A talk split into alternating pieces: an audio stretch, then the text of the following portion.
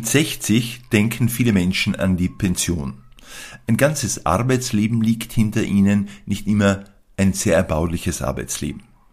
Die Literaturzeitschrift Manuskripte hat im vergangenen Jahr ihren 60er gefeiert. In Pension? Nein, das war immer klar. Aber wird eine Literaturzeitschrift mit den Jahrzehnten auch müder oder abgeklärter vielleicht?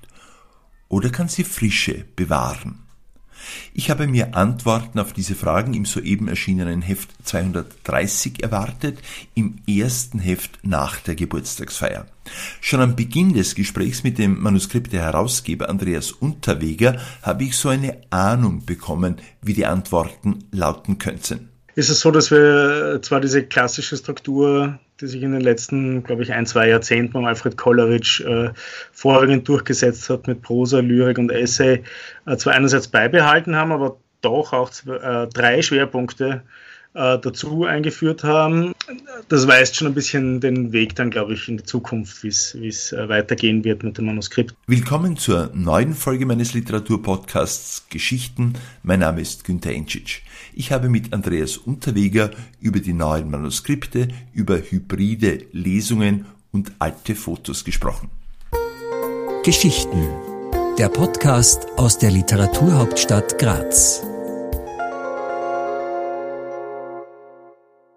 Den letzten sogenannten Doppelback, den ich gesehen habe, hat Bayern München Spieler Thomas Müller im Spiel gegen Schalke geschossen. Den vorletzten Doppelback haben die Manuskripte erzielt. Die Redaktion hat nämlich zwei Hefte gleichzeitig präsentiert. Das reguläre Heft 230 und das Sonderheft Wie es mit Literatur weitergeht. Zuerst zum Sonderheft. Im Vorjahr sollte ein Symposium mit diesem Titel im Literaturhaus Graz stattfinden. Corona hat es nicht zugelassen. Deshalb sind die geplanten und zusätzliche Inhalte in ein Manuskripteheft gewandert. 200 Seiten stark, eigentlich ein Buch, de facto ein Stück zeitgenössischer Literaturgeschichte, die sechs Jahrzehnte umfasst und Perspektiven für die Zukunft freilegt. Und dann das Heft 230, die reguläre Ausgabe, die interessanter und passenderweise einen Bogen spannt von Autorinnen und Autoren der Erstmanuskriptestunde, wie etwa Barbara Frischmuth und Franz Weinzettel, bis hin zu den jüngsten Manuskripte Förderpreisträgerinnen. Manuskripte Herausgeber Andreas Unterweger hat das Heft vor kurzem in einer Online-Veranstaltung des Literaturhauses Graz präsentiert.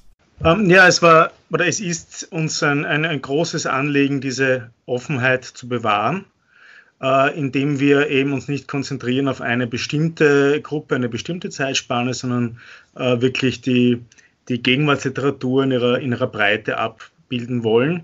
Das ist natürlich eine ziemliche Aufgabe, weil äh, äh da kommen ja viele Autorinnen und Autoren in Frage und äh, viele gute die man hier, äh, hier veröffentlichen könnte. Äh, wir haben uns eben konzentriert auf, auf äh, einige wenige, die quasi exemplarisch stehen, wie die Barbara Frischmuth, die den äh, Alfred Kolleritsch schon kannte, bevor er die Manuskripte herausgegeben hat. Äh, dann den Franz Weinzettel, der ein langjähriger Begleiter von Alfred Kolleritsch war, äh, als, als, als junger Autor, als älterer Autor, als Sekretär, als Redakteur und als ein sehr enger Freund. Äh, und eben für die jüngeren Generationen die beiden FörderpreisträgerInnen äh, äh, Florian Dietmeier aus dem Jahr 2019 und, und Freda Vierler aus dem Jahr 2020. Ich bleibe bei Franz Weinzettel. Mit ihm haben Sie ja im Café König ein Gespräch geführt, das unter anderem auch deswegen interessant ist, weil es auch viel von Ihrem Literaturverständnis abbildet. So haben sie sich beide, nämlich Weinzettel und Sie, sich darauf verständigt, möchte ich fast sagen, dass die kurze, knappe literarische Form äh, mhm. für Sie beide möglicherweise interessanter ist als die äh, umfangreichen Romane. Warum gilt das für Sie? Ähm, naja, also der Franz Weinzettel drückt das ja sehr schön aus, wie, wie manchmal ein einzelnes Haiku oder eine Notiz, ein geglücktes Bild ähm, den ganzen äh, Wust an, an, an, an Prosa, den man in, in, in der Gegenwartsliteratur recht häufig äh, begegnet, äh, aufwiegen oder sogar übertreffen kann. Ja, dieses, er spricht da, glaube ich, von einem Aufatmen zwischendurch, äh, wie ein wie ein Notachterl, sagt er, ja.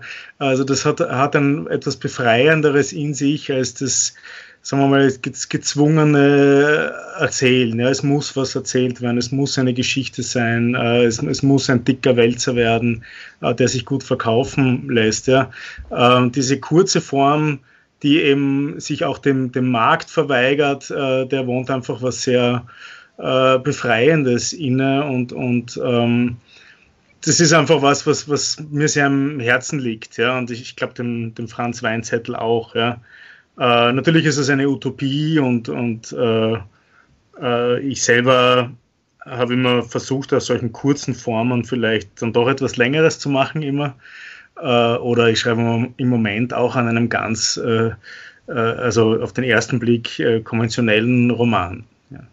Herr Unterweges, Sie setzen ja eine eine Funktionsteilung fort, die Alfred Kolleritsch schon begonnen hat, nämlich Sie sind Herausgeber der Literaturzeitschrift Manuskripte, gleichzeitig aber auch selbst Schriftsteller. Ja. Ist das erleichternd oder erschwerend für die Funktion als Herausgeber?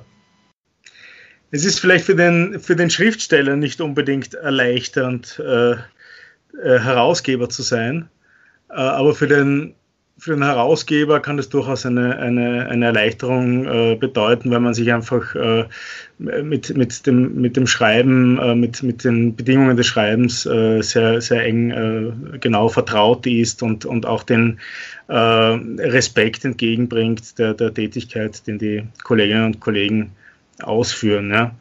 Ähm, bei uns ist es eben so, dass also diese Tradition, sagen wir, der Alfred Kolleritsch war Schriftsteller und Herausgeber.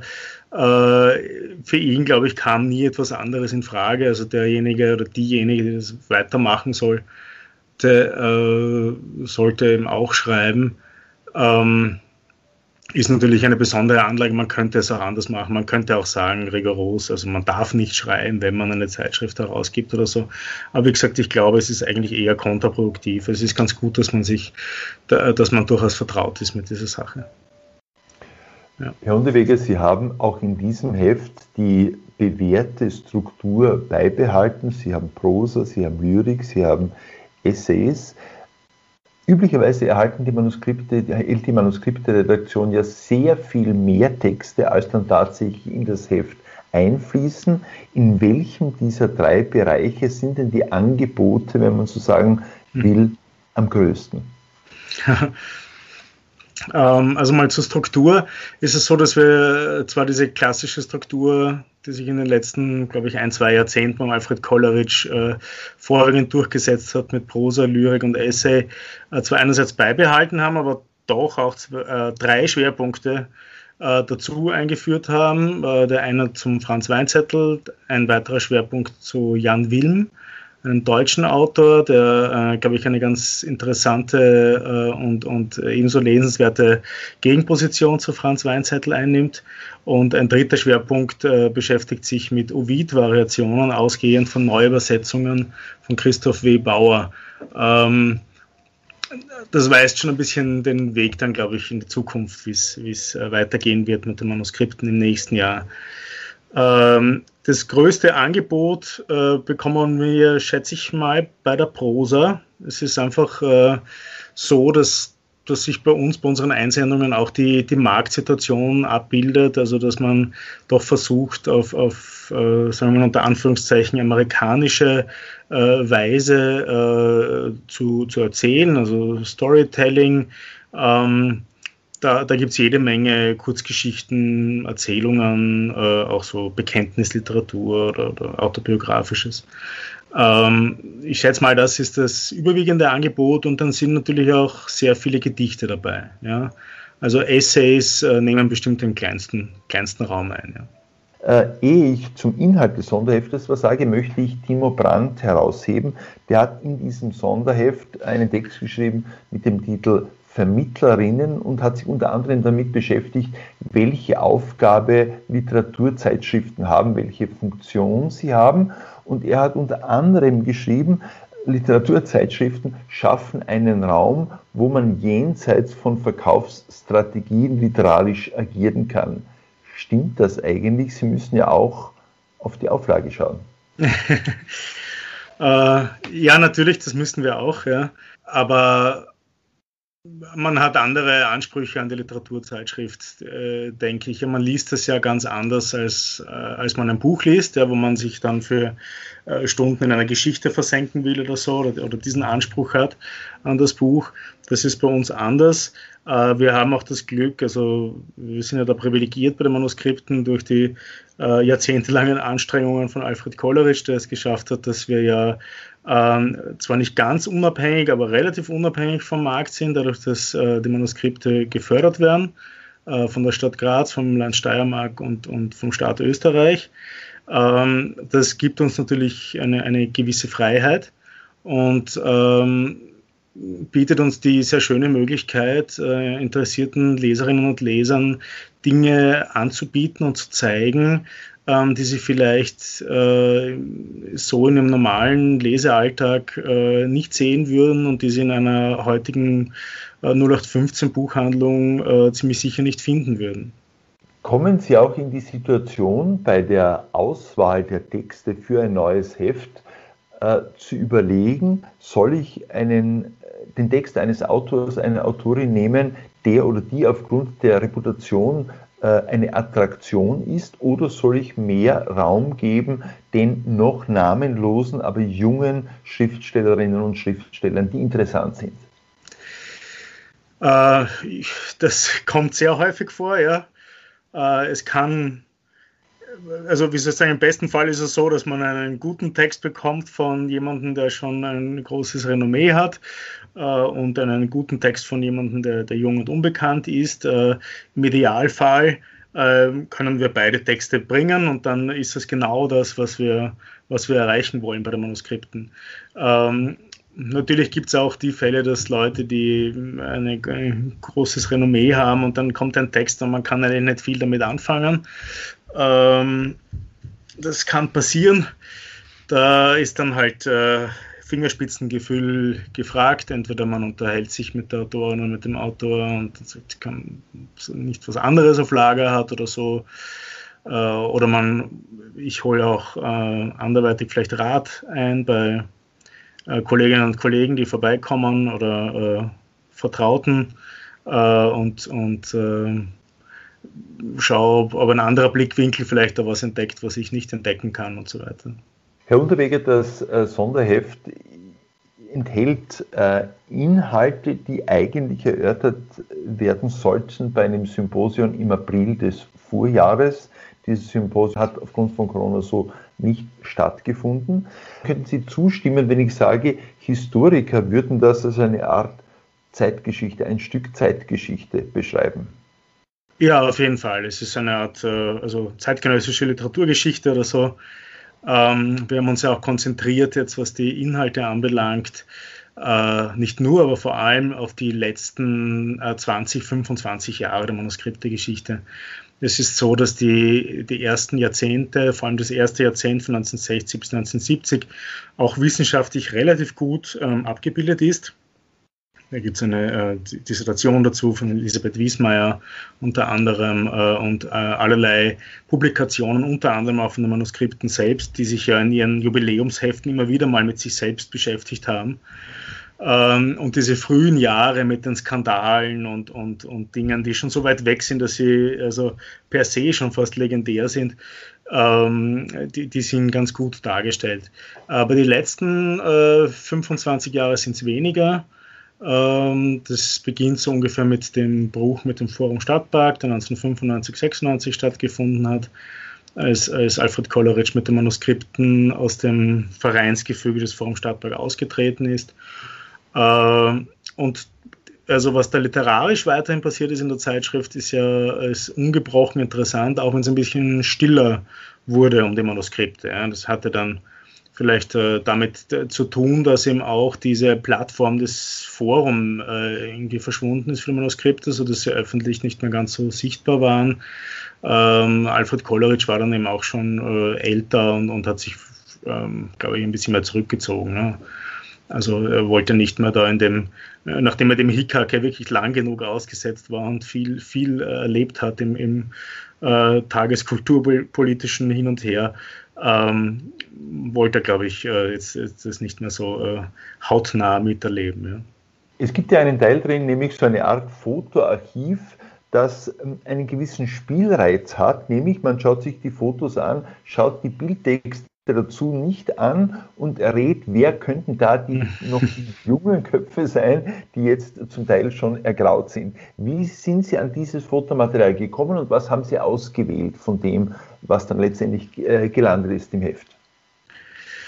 Äh, also wenn ich das äh, richtig äh, von mir habe, dann sind das Fotos, die aus unserem, zum Teil aus unserem Büroarchiv stammen. Also wenn bei Vereinssitzungen Fotos gemacht wurden oder einfach so im Alltag. Wir haben ja glücklicherweise häufig Besuch von Autorinnen und Autoren, Freundinnen und Freunden und da machen wir ab und an auch ein Foto, das ich mittlerweile dann auch auf die sozialen Medien stelle. Ja, und also mittlerweile ähm, kann man das ja noch ein bisschen besser mitverfolgen.